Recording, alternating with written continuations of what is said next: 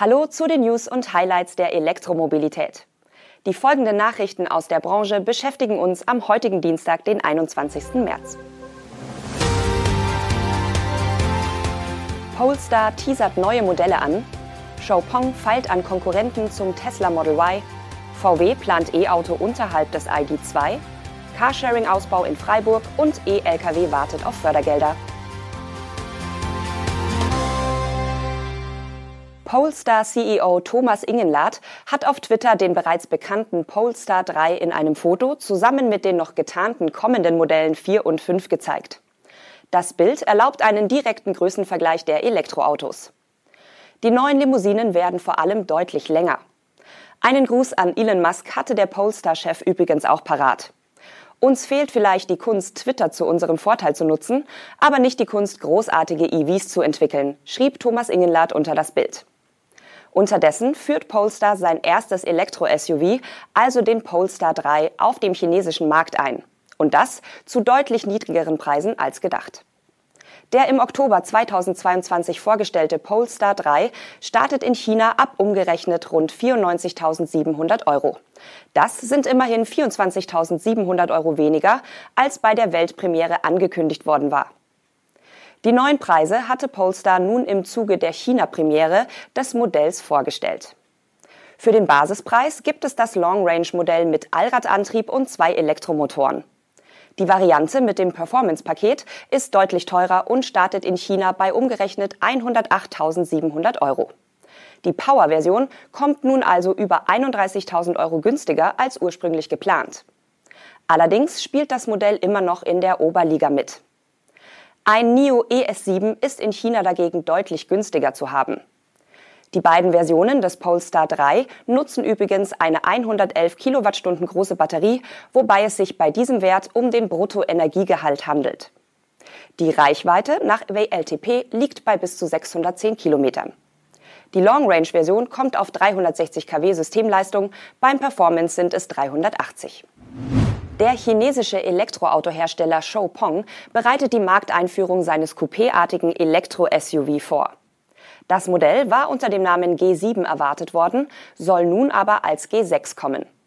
In der Optik und den Dimensionen weist das Elektroauto übrigens große Ähnlichkeit mit dem Tesla Model Y auf, was sicher kein Zufall ist.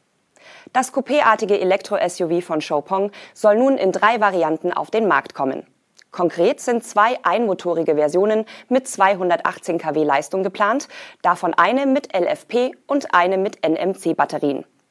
Eine Allradversion mit einem zusätzlichen 140 kW Motor und NMC-Akkus ergänzt die Palette.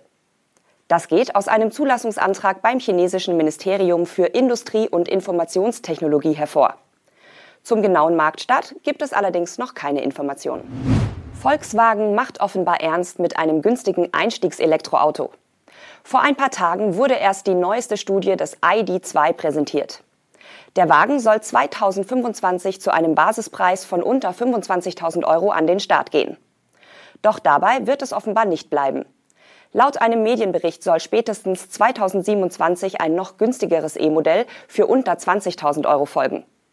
Als möglicher Name wird, wenig überraschend, die Bezeichnung ID1 gehandelt. Das berichtet die Automobilwoche unter Berufung auf VW-Markenchef Thomas Schäfer. Volkswagen arbeitet dem Manager zufolge bereits intensiv an einem Konzept, wie sich der günstige Preis trotz hoher Batteriekosten erreichen lasse. Das ist die nächste Herausforderung. Da sind wir dran, wird Schäfer zitiert. Der Einstiegspreis von unter 20.000 Euro ist aber offenbar eines der wenigen Entwicklungsziele, das bereits feststeht. Denn grundlegende weitere Entscheidungen wurden demnach noch nicht getroffen. VW prüft angeblich mehrere Optionen, darunter auch eine gemeinsame Plattform mit einem anderen Hersteller. Es ist also noch nicht festgelegt, dass der E-Kleinwagen auf dem MEB Entry basieren wird, also jener Plattform, die auch die Grundlage für den ID2 bildet.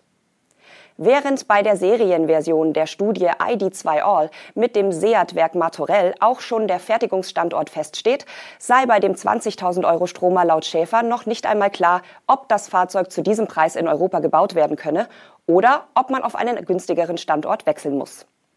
Nähere technische Details zum möglichen ID1 nannte Schäfer nicht. Wie groß die Herausforderung beim Preis ist, zeigt ausgerechnet der ID2. Denn ursprünglich sollte dieses Modell der 20.000 Euro Stromer werden. Erst als klar wurde, dass dieser Wert bei den Anforderungen nicht zu halten war, wurde das Ziel auf 25.000 Euro angepasst. Die Stadt Freiburg im Breisgau plant in diesem Jahr einen starken Ausbau der Kapazitäten für Carsharing. Im gesamten Stadtgebiet sollen 38 neue Stationen mit zusammen 81 Stellplätzen entstehen. Damit werden Lücken im Netz geschlossen und das Angebot erweitert. Und auch an die Elektromobilität wird dabei gedacht. Zwölf der neuen Standorte werden mit Ladesäulen für E-Autos ausgestattet. Damit wird sich das Angebot an Carsharing-Fahrzeugen mit Batterie um 26 Exemplare vergrößern. Den forcierten Ausbau macht auch das neue Carsharing-Gesetz möglich. Dieses erlaubt es Kommunen relativ unbürokratisch, Carsharing-Stellplätze im öffentlichen Straßenraum über ein neu eingeführtes Verkehrszeichen einzurichten. 15 der neuen Stationen in Freiburg entstehen auf diesem Weg. Schon seit 2015 baut die Stadt Freiburg Carsharing-Stationen im öffentlichen Raum und war die erste in Deutschland mit einem flächendeckenden Netz. Dieses Konzept hat sich permanent weiterentwickelt. Derzeit gibt es 115 Stationen für 312 Carsharing-Fahrzeuge. Die Stellplätze wurden in einer öffentlichen Ausschreibung an Carsharing-Firmen vergeben. Beworben haben sich die in Freiburg bekannten Anbieter Stadtmobil Südbaden und Grüne Flotte. Im Rahmen der Bundesförderung für Elektro- und Wasserstoff-Lkw sowie der nötigen Lade- und Tankinfrastruktur hierfür haben erste Flottenbetreiber nun ihre Förderbescheide erhalten. Doch laut der Fachzeitschrift Transaktuell hat die Sache im Fall einiger Unternehmen einen großen Haken. Denn das Geld fließt nicht zur Fertigstellung der elektrischen Trucks, sondern womöglich erst 2025 oder gar 2026. Aus Haushaltsgründen konnte ihr Projekt nicht wie beantragt für das Haushaltsjahr 2024 bewilligt werden, zitiert die Zeitschrift aus Förderbescheiden. Die Flottenbetreiber werden vertröstet. Die betroffenen Unternehmen müssen also in Vorleistung gehen, was offenbar zum Teil nicht nur für Ernüchterung, sondern auch für großen Unmut sorgt. Denn wie die Transaktuell vorrechnet, liegen derzeit die Mehrkosten für einen Elektro-Lkw bei bis zu 220.000 Euro je Fahrzeug. Bei einer Förderquote von 80 Prozent der Investitionsmehrkosten würde der Bund also 176.000 Euro übernehmen. Dass die Fördergelder ohnehin erst 2024 geflossen wären, wäre angesichts der langen Lieferzeiten noch hinnehmbar gewesen. Doch wenn das Geld erst 2025 oder 2026 kommt, müssen die Betreiber viel Geld vorstrecken. Und bereits bei sechs Fahrzeugen würde die Summe, die der Bund entgegen erster Zusagen 2024 nicht überweist, bereits eine Million Euro überschreiten. Wir sind doch keine Bank, zitiert die Fachzeitschrift einen Spediteur, der eines der Schreiben erhalten hatte. Das waren die News und Highlights der Elektromobilität am Dienstag.